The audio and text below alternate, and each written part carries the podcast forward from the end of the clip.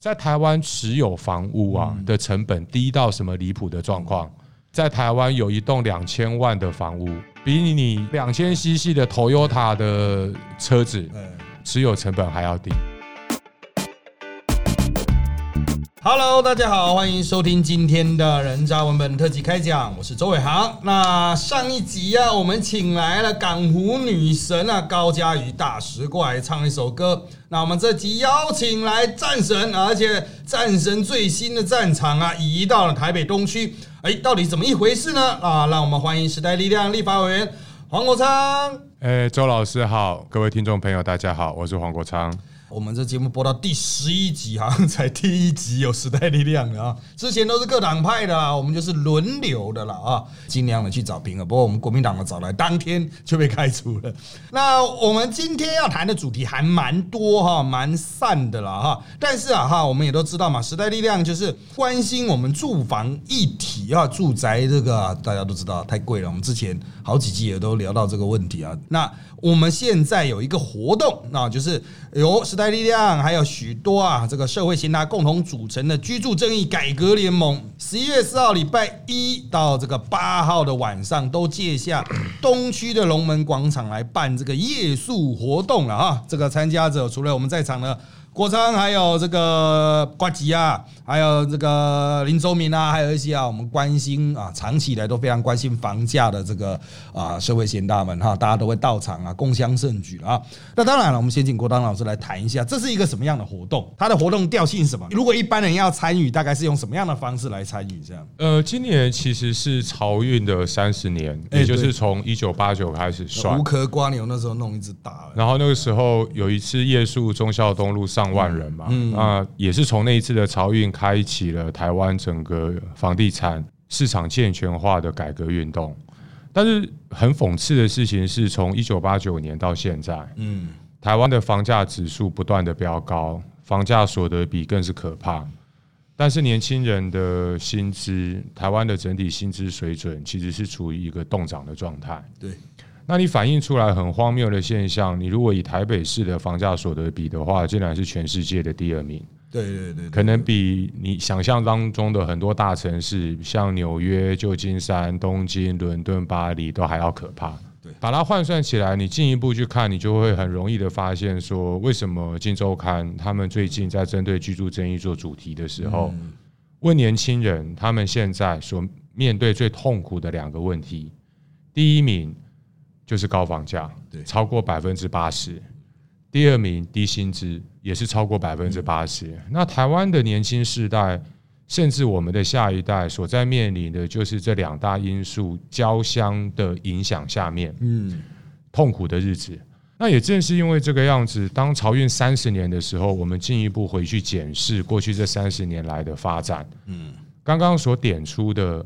低薪资、高房价，那特别是高房价的这个问题，可以说是还继续的不断在恶化当中。嗯，但是呢，我们看过去这几年有关于针对居住正义所提出来的诉求，哈，那相关的改革，可以说根本都没有去处理到最核心啊的问题，也就是不动产交易市场健全化的问题。嗯，那也正是因为这个样子，我们才希望说。推出一个居住正义改革联盟这样的一个团体，那希望呢，在十一月九号，就这就是我们的播出的这个礼拜，是是是。那这整个活动呢，大概分成两个主要的部分呢。第一个主要的部分是礼拜一到礼拜五的夜宿，嗯，那星期一到星期五的夜宿呢，就是我们让大家体验一下在东区的精华地段。你住的感觉，住的感觉，然后不用投期款，不用分期付款，是反应很热烈啦。因为推出来第一天晚上就已经订房爆满，订房满，你们只是搭个帐篷给人住对，那 虽然只是搭个帐篷给人住啊，那每天晚上限量二十顶的帐篷可以住四十个人嘛。嗯，那第一天晚上人就已经爆满了。是。那所以呃，我们现在礼拜一到礼拜五每天晚上都有活动。是。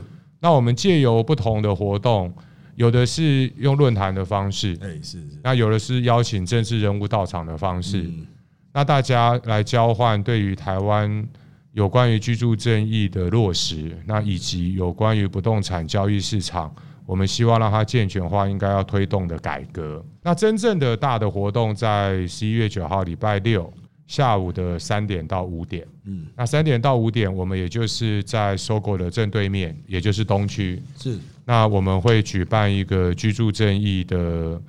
大型集会活动，那借由这个大型集会活动，我们一方面呢邀请了长期以来有在关心推动不动产房市改革那重要的学者专家，那以及 NGO 的朋友，是是是。那另外一方面，我们也公平的邀请了两大党的总统参选人，蔡英文总统，还有韩国瑜市长，那还有国内主要政党，就五个主要的政党，包括国民党、民进党、亲民党。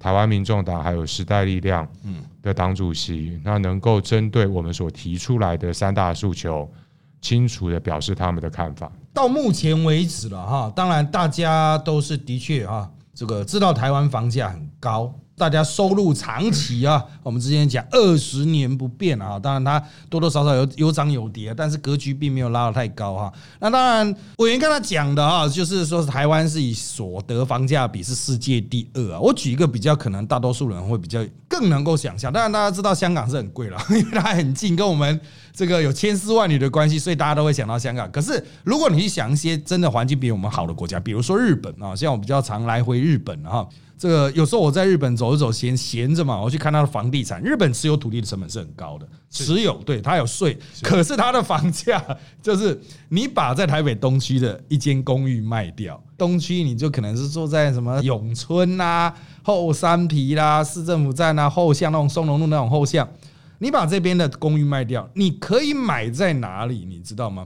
我上次看了，因为我对大阪比较熟，可以买在难波，就是。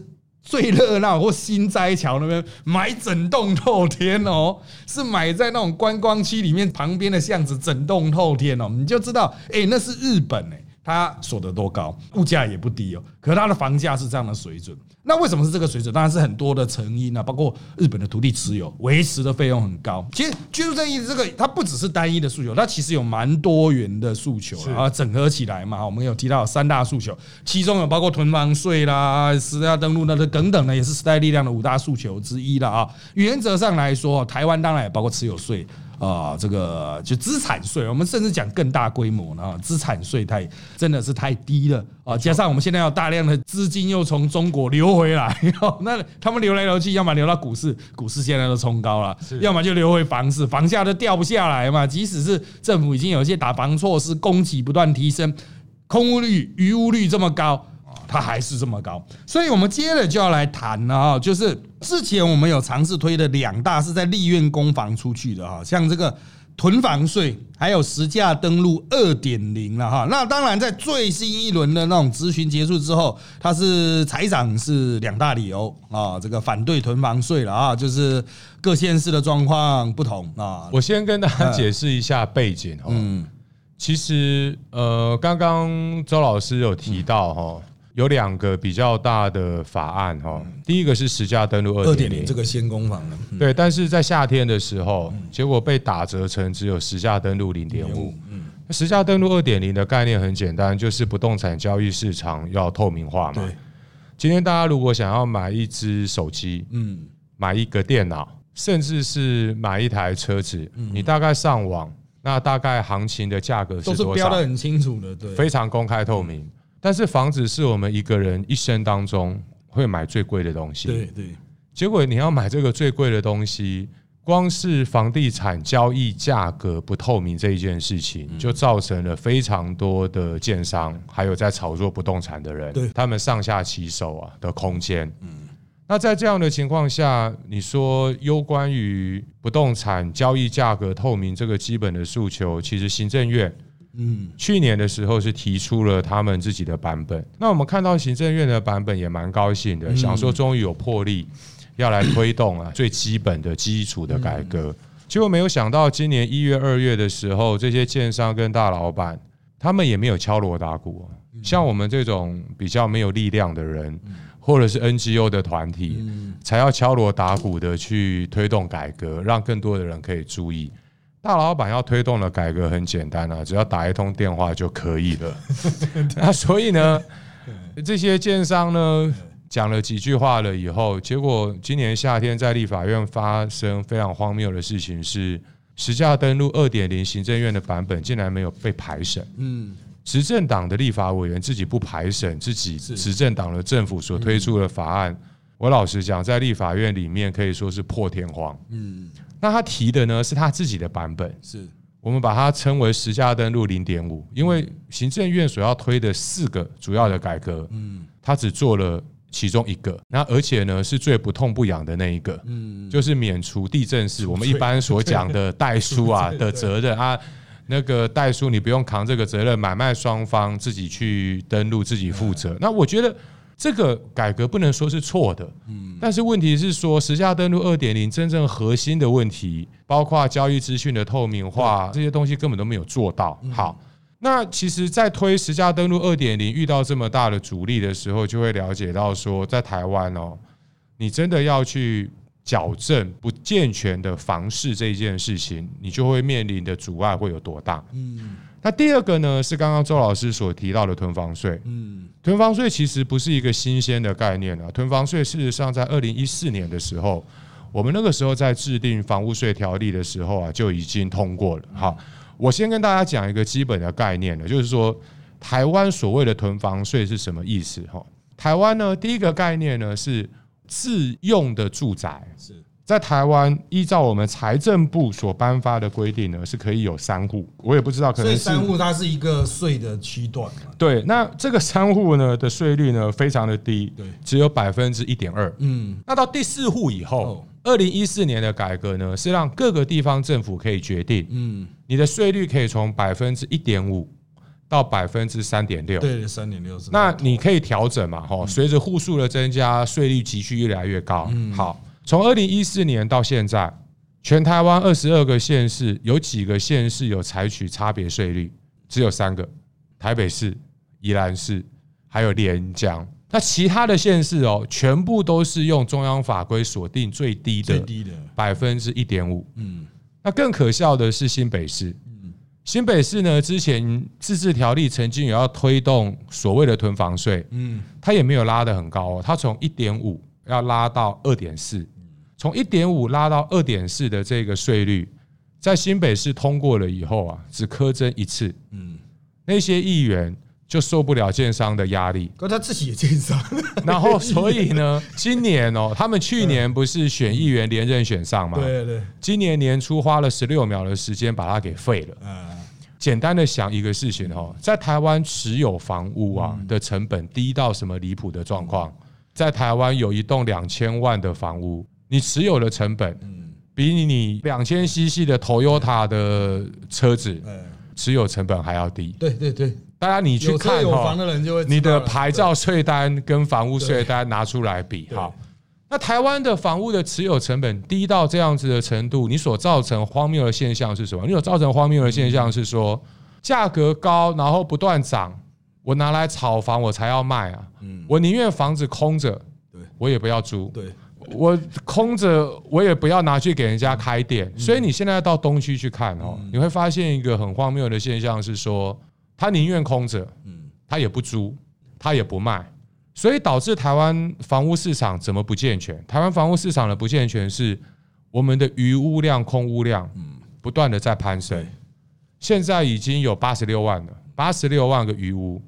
但是在另外一方面呢，台湾的房价指数还是继续不断在飙高，这已经完全违反了经济学啊的 A、B、C。对，那在里面一个非常关键的因素就是我们房屋的持有成本太低，嗯。所以我们这次呢推动囤房税，其实目标哈要解决几个问题。第一个，地方政府他们在推动这件事情改革，从过去这五年的经验来看，是完全不具有期待可能性，对，它根本不会动嘛。它。不会动，因为它主要议员有大量的土地的持有者，所以就有学者就很直率的指出来嗯。嘛，当初囤房税定成设计成那个样子，某个程度上面就是在打假球。嗯。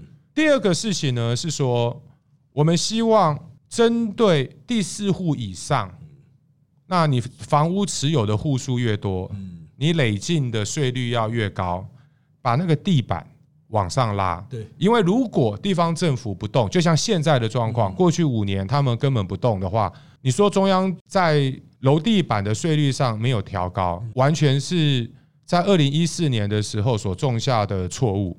那也正是因为这个样子，所以我们这一次要改革的方向呢，是第四户以上的，我们按照你持有的户数越多，我们楼地板的税率呢就会越高。对，这样子的改革会影响多少人呢？其实这样子的改革，在全国会被影响的人，大概只有百分之三的囤房大户，也就是对于我们一般的人、一般的家庭来讲，事实上是不会有任何的影响。那科了这个囤房税，我们真正的目的啊，其实从来都不是着眼于税收，说政府要多收税。是。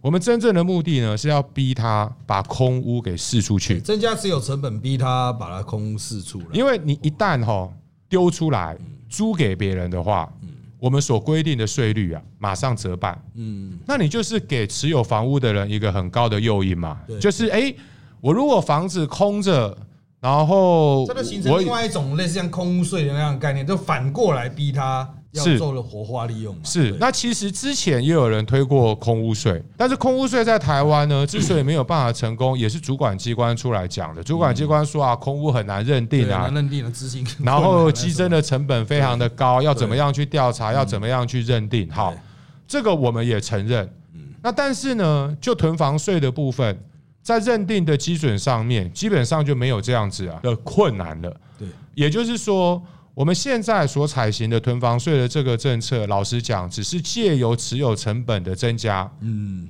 那让这些拥有者、这些囤房的人不要再囤房炒房，嗯，把这些房屋释出来，那让台湾的整个租屋市场能够更健全，那也让台湾不要再发生说我宁愿店面空着。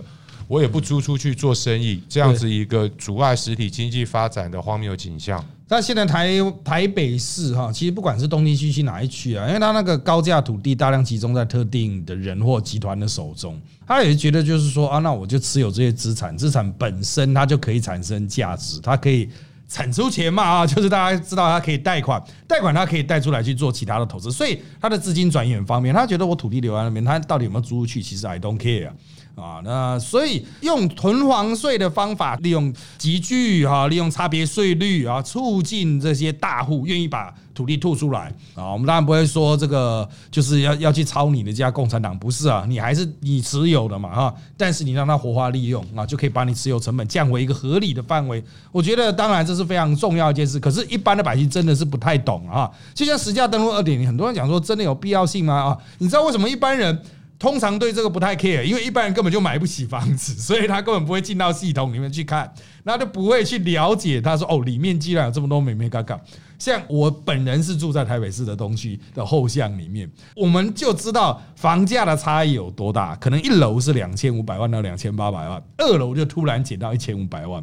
啊！但这都是街巷传言，就像我会听那什么巷口的说，哇，那个转角三角窗的那一间公寓卖了五千多万，我想说哪有可能？后来上政府的实价登录去看啊，然后看了之后，当然政府它现在是三十户，把它算成一个区块，然后它就是定在那个区块，它不会告诉你哪一户。那里面的确有一户是五千多万，甚至还有一户六六千七百万，都一样是公寓哦。它当然会告诉你是一二三四楼，然后那两户都是一楼，但你大概想啊。大概就是这一家吧，大概就是那一家。可是为什么要用这种大概大概方式？不能就把它明确标出来，让大家知道说哦，实际交易价格是多少？因为有时候你感觉诶，好像是差不多的区块哈，差不多的交易时间，价格却有蛮明显的落差。诶，几百万呢？你今天去逛商场啊，去看那个比较知名的店家，像原价屋，它的都标出来了，非常明确，今天的盘价是多少就是多少。你不爽你就不要去买。你如果去光华五十一百，你都在在意的。台北市的房子一差到二三十万一户，然后你会觉得啊，好像没差，这也非常奇怪吧？哈，所以交易资讯透明，大家有学过经济学的都知道嘛。交易资讯透明本来就是促进市场的那种打破那种资讯不对称，其实是一种有效率的表现嘛。那现在为什么是这个样子啊？就是实价登录二点零变零点五，财长又会去反对囤房税，大家都知道绑选举了啊。那还有就是不一定是哪一种颜色，但是建商养的政治人物啊，那当然就会在这个时候努力投入了啊，因为他就捍卫他金主的权益嘛，哈，两者互相的这种互动啊，其实像我们之前有约略谈过，有时候你去看那些大看板，就是你的看板如果是深陷在一大堆建商的看板之中，其实我们老手都知道，这其实大概就是建商 O N 的，就建商好啦，你要选举啦，你是我的人，我切一块给你，反正我这个这三个月也不急着卖掉，哎，卖不出去，因为现在台湾房地产交易量其实很多的时候不是看板卖出去的。哦，是直接跟大户这样切一块，我切个十户给你这样，所以他就把其中的几块让给政治人物，那非常明显啊。所以啊，这个台湾的这种民意机关的绝大多数的现任的民代，其实都跟建商有千丝万缕的关系，不只是实际的建商，他可能也是建商的。呃，这个投资养出来的，或者他是建商外围，比如土地代书啦之类哈，后来变成政治人物等等，所以要打破这个既定环节，当然啊，我们会透过这个居住正义改革联盟的这个活动，让大家稍微了解一下。当然，选举也非常重要了哈。不过进到选举啊，我们先暂时岔出去谈一个哈，之前有六二三的那个反红梅的活动是啊，然后反红梅的这个活动呢，当时大家哇，这出来人非常多了，十万应该是有吧？总是感谢社会大。大众热情的参与一个在大下雨天啊，大家都很热情的出来啊。当时的诉求很明显，反对红色媒体。后来才有什么现在炒的这个什么中共代理人法啦，就是把它扩张什么的。可是推推推推到现在，在立院是一审复委，那之后的发展状况啊，那个在意了哈。因为其实就我们侧面了解啊，执政党似乎就是希望以拖代变了啊，他们可能不见得急着想要兑现。但是呢，就算兑现现在执政党的版本，因为他绕过台商，因此我们也听到了很多，他不一定是像我们时代力量啊，也有可能是比较亲绿营的啊，他就很不满啊。你要推一开始的初衷，如果是针对红媒特定的媒体集团，或者是可能收受中共金钱帮中共做服务的人，你现在又把它的范围限缩到感觉好像一定要中共直营店、加盟店不算的那种感觉，所以啊。呃，在这样子的状况下，其实这个还蛮多人质疑哈，就算现在的代理人法通过了。哦，是不是是有其名哈而无其实的？那当然了，国昌老师也有自己的版本了啊。那我们时代力量党团也有自己的那个，也有提了，也有排了哈。不过就是立院嘛，大家都知道，先卡一个月再说。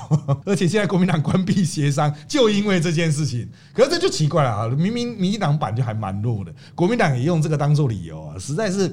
有点演啊，说是有点演。国昌老师来简单谈一下，就是你认为民进党版和时代力量版的主要差异是在哪里？就精神上的层次。呃，其实所谓中共代理人的法哈，就是一开始的时候，大家在参考的都是外国的立法例啊。那最早的其实是美国，他们所推出的是外国代理人的技法。那美国外国代理人登记法主要是跟美国他们的政治游说制度结合在一起，也就是说，在华府 DC，然后有各式各样的团体在进行政治游说，那这个很自然。嗯，那美国法要求的呢是说，哎，那你如果游说所代表的利益是外国的政府的话，那你必须要呢先向美国的司法部做登记，让我清楚的知道你在代理的是哪个外国政府的利益。它的规范呢也只有到这个地方，没有再进一步了。好。那台湾当初在讨论这个法律的时候，其实有两种不太一样的看法。第一种看法呢，就是跟美国法基本上美国的那个外国代理人登记法一样，也就是说，它要求的只有透明，就是说，好，今天你如果是帮呃中华人民共和国、帮北京政府、帮中国共产党，对，那在我国当代理人从事各式各样的活动的时候，那你必须要登记。对，那你登记了以后呢？要求的也只有到透明这样子的一个阶段。那刚刚周老师说，民进党版其实民进党版蛮混乱的，因为我也搞不清楚哪一个是民进党版。有有的时候他们党团提个两条，那由美女委员好像有跟其他的委员，他们又提了一个 什么透明的法案。但是我大别的来讲了哈，民进党的版本大概是呃沿着我刚刚所讲的那第一种模式。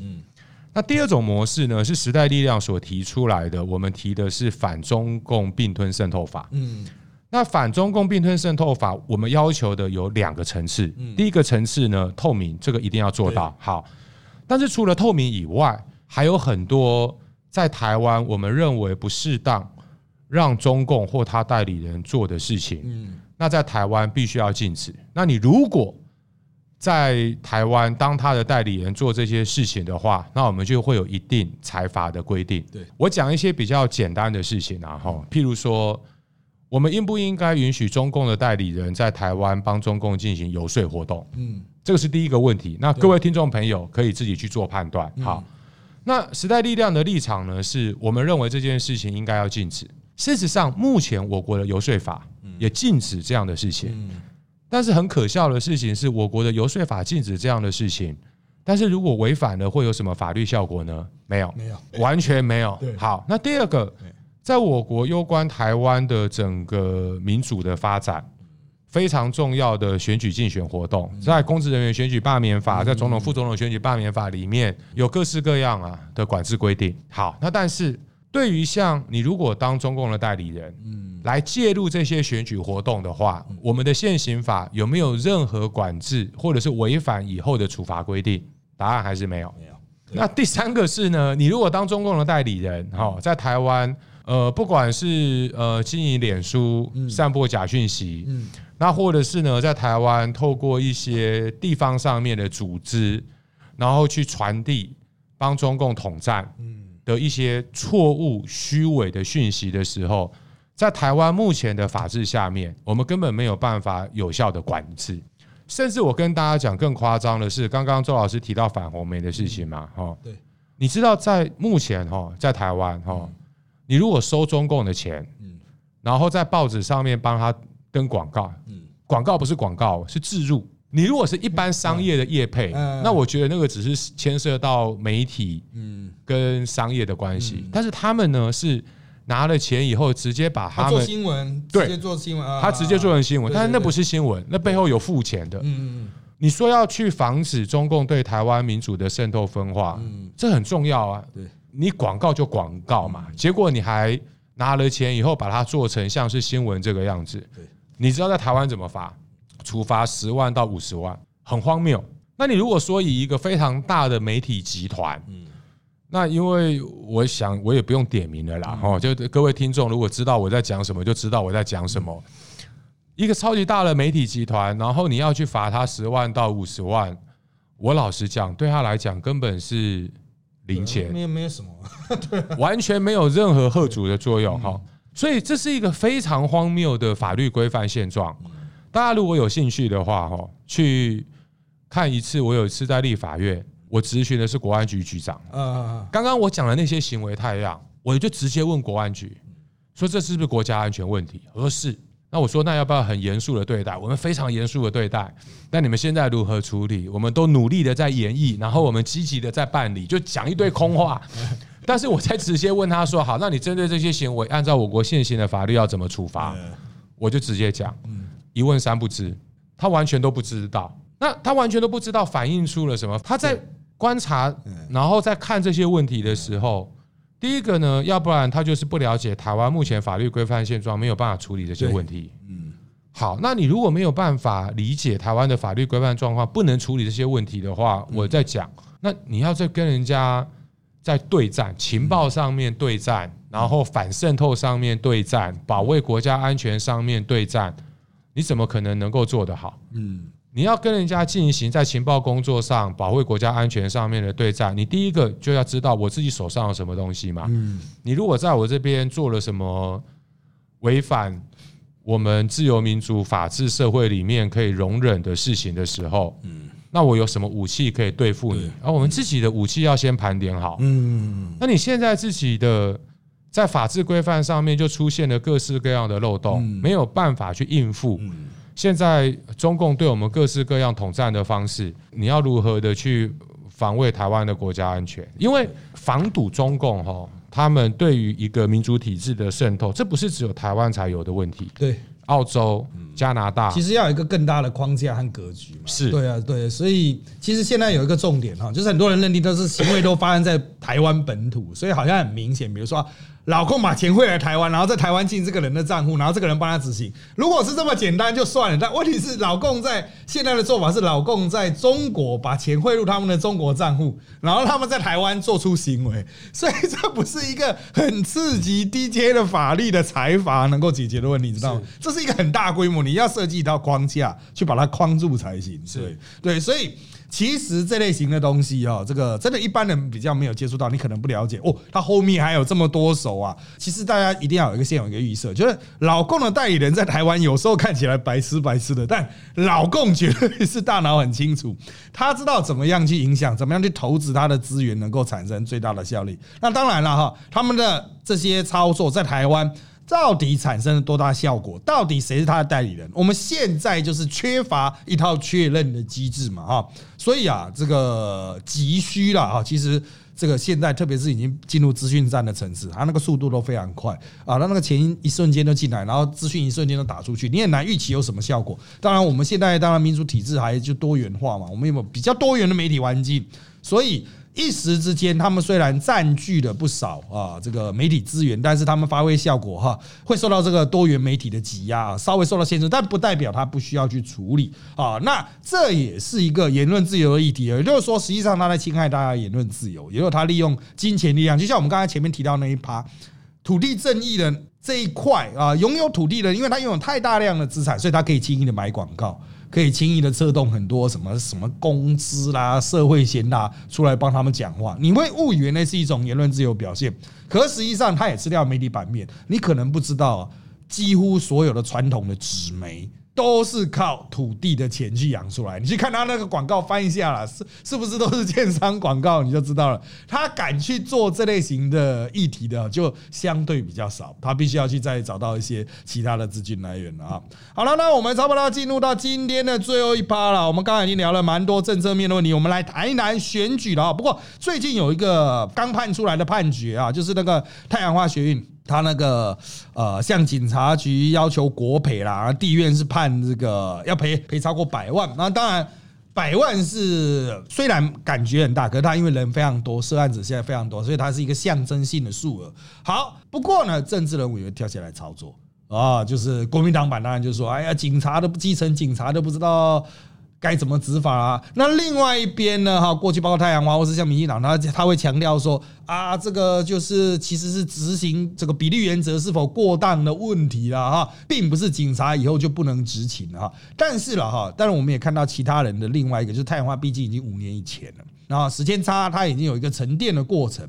那黄老师身为当时的啊相重要的相关人等啊，都你写在判决书上了。你对于这样子的判决，还有它后续衍生的政治效应，你个人的解读是这样？它会影响到接下来的选举局势吗？呃，我其实觉得中国国民党拿这件事情出来进行选举政治的操作，是呃非常不道德的事情，因为在很多资讯的传播上面，它传播的是错误的讯息。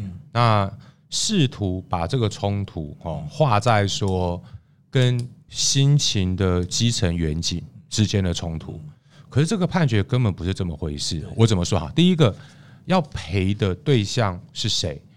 要赔的人事实上他告的是政府，对，而不是警察。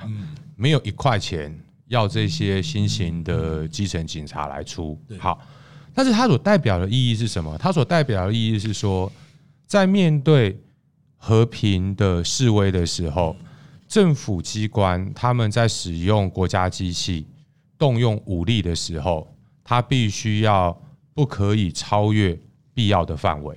那因此呢，下一个真正关键的问题是，当初在行政院到底是谁下令，采取那样子的一种粗暴血腥的方式来加以镇压的？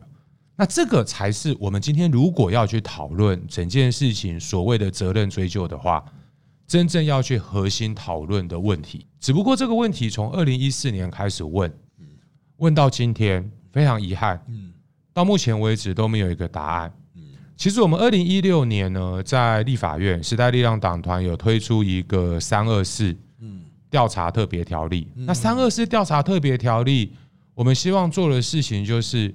希望能够组成一个调查委员会，嗯那还原在太阳花运动三二三、三二四的时候，行政院所发生的流血暴力的镇压事件，那到底是谁下的命令？谁应该要负责任？那其实大家如果看到哈，我们现在香港在反送中嘛，看到香港反送中，那有很多可能采取一些过度的行为，让暴力，然后打得头破血流，让台湾人民大家感同身受。任何一个地方，那集会游行抗议的基本权利都应该要被保护嘛，那不应该受到这样子的对待。那甚至大家也要想说，哎，那到底背后谁下令的？然后谁是那些黑警？好，那但是你回过头来，就是哎，当我们在声援香港，当我们在认为说，哎，那些很香港警察真的太可恶。其实我们自己回过头来想一想，说我们二零一四年三二三、三二四的事情，我老实讲，到目前为止也还没有真的给大家一个清楚的交代，到底是谁下令的？好，那除了。就是绝大多数都是非常辛勤，然后非常辛苦在第一线尽忠职守的警察之外，还是有少数很可怕，嗯，就是把学生踩在地一下，拿着棍棒在挥舞，打的头破血流。那个照片其实都出来了，嗯，但是在台湾很奇怪，在台湾是已经有照片，嗯，也没有蒙面啊，嗯，但是追了四五年，嗯，这个警察就是找不到。那这个就是我们为什么希望能够成立。一个特别委员会借由推动这个特别条例，然后成立这个特别委员会来追查真相。那是，但这件事情一直都没成功。那这一次地方法院的这个判决，它基本上面呢，呃，他在负责任的是作为一个整体的国家跟他的政府。嗯，在这个事件当中，背后有人下令采取这样子的镇压手段。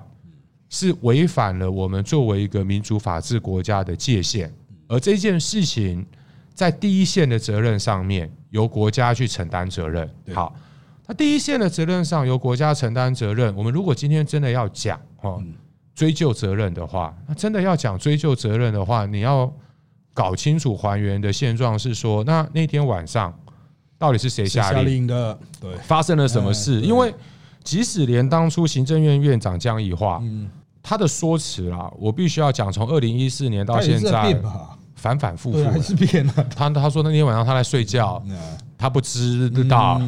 那后来呢，又有其他的说法出来。那但是不管怎么样。这件事情到目前为止，真相还没有全部的被还原。嗯，好了，要追求真相，当然了，我们就来最后的一趴，我们来谈一下选举啊。现在各主要政党都已经看到区域和不分区了啊。那我们前面好几集的来宾也都对这个问题啊有了相当程度的申论。那我们就从区域返回去讲不分区，因为其实现在各政党他们现在最大的一个困境，不分区提名名单讲白一点都不漂亮，如何让自己的名单？的不漂亮，看起来稍微好一点，就是往后压，所以大家都在把自己的部分去往后压，就是谁到底要排第几名不敢讲啊，因为有些形象很争议。我想时代力量比较幸运了哈，没有硬要把有争议者排进去的困扰，但是其他包括民进党、国民党现在都是。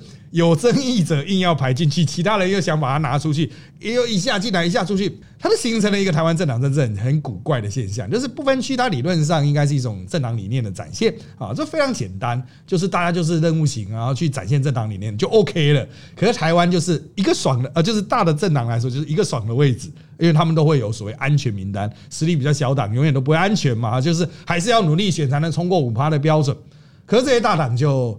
有所谓安全名单，那里面的人就是就是如果上了就是吃香喝辣四年了啊，所以原则上来讲就会有所谓的利益划分了哈。那不管怎么样，回到小党的层次，那现在我们在因为我有下去哈，这个到处去看时代力量的区域立委候选人啊，帮帮他们的一些基层的选举了啊。其实选举到了最后嘛，资源少的小党就是辛苦啊，这一点带无疑义啊。但是怎么样去在最后展现爆发力？我们最后就请。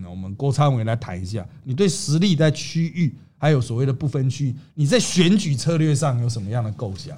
老实说，以选举策略哈，光以策略这两个字上面来讲的话，我可以说是一个不太懂策略的门外汉因为我自己参与选举也只有一次，一次。那那次的选举，我也没有用什么特殊的策略。非常非常一般，就是反正你双脚勤快一点嘛那提出你的价值跟理念。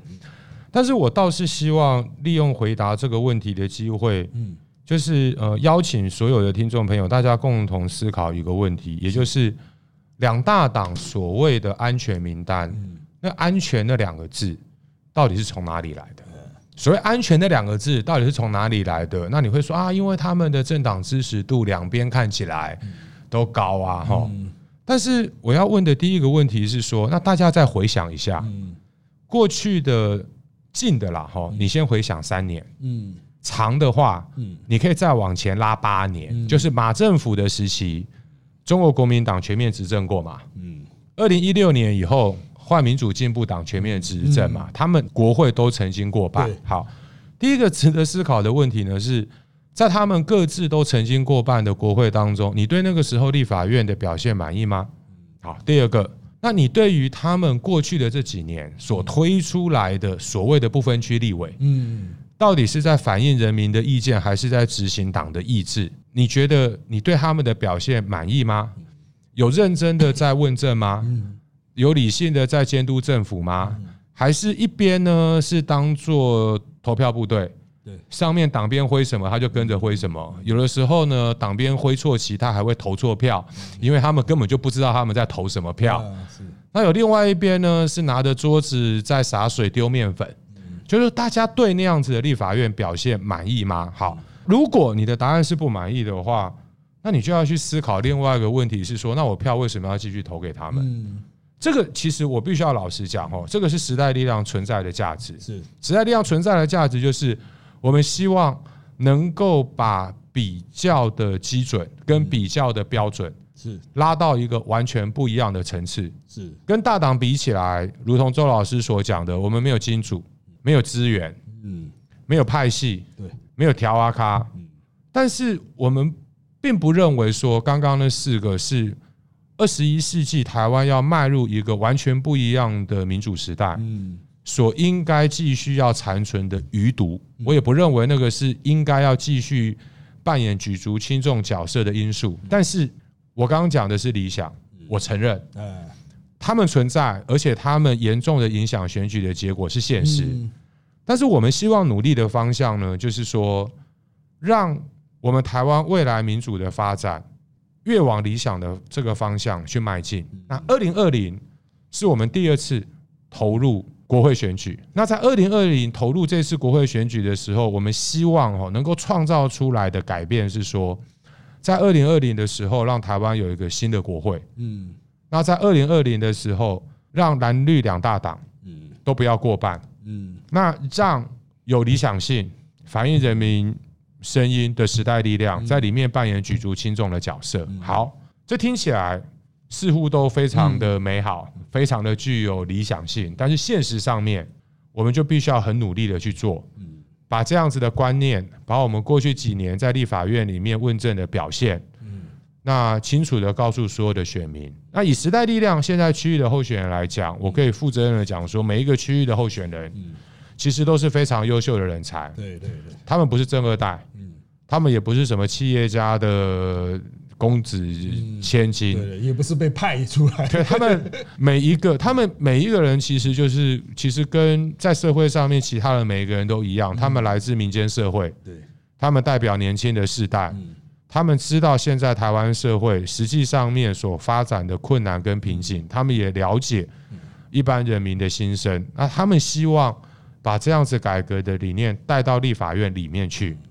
那这个是在呃冲破哈台湾已经陷入了两大党不断的在一些事情上面互相丢泥巴的泥沼当中，我们希望能够走出来的道路。好了，那当然，因为时间关系啊，我们在这边要稍微做个总结啦啊。那个我最近啊，最近真的是超级最近，因为民进党不分区闹得很不愉快、啊。绿营的人在录影的时候过来跟我讲说，他说老实说，我觉得国昌的问政真的不错，就是二零二零啊，我愿意投他一票，就他是绿营的。对，这个真的啊，这个绿营有绿营的问题，但是其实国昌老师的问政的表现啊，值得大家继续选票的肯定，好不好？那相信我们时代力量哈，也非常多的这个啊，我们的候选人啊其实也都是抱持着同样理念进入政治了哈，希望能够给个机会。那当然，我们最后面还是要来宣传一下，就是这个夜宿的活动啊，十一月四号到八号啊，每天晚上，如果你啊，这个不幸啊，没有办法挤到帐篷的话呢，还有一些活动可以。七点到九点，对对，每个晚上七点到九点都有活动。其实呃，在搜狗的正对面，搜狗正对面叫龙门广场，搜狗正对面的龙门广场，就是忠孝东路、敦化南路交叉口那边，以前不是有个顺成蛋糕吗？啊，就紧隔着顺成蛋糕旁边有一个斜的那个，对对对对，斜斜的公园那边。对对，然后比较内侧还有有星巴克。十一月四号到八号的晚上七点到九点都有活动。那十一月九号是下午三点三点半三点开始有一个大型的活动了。那最后面呢，我们要谈的是啊，这个我们人渣文本特辑开讲啊，现在单集的收听屡创新高，希望大家能够多多推荐分享我们的节目，并在各收听平台，包括我们的 A P P 上岸，还有 Apple Podcast、Spotify 等热情订阅我们吧。拜拜，拜拜。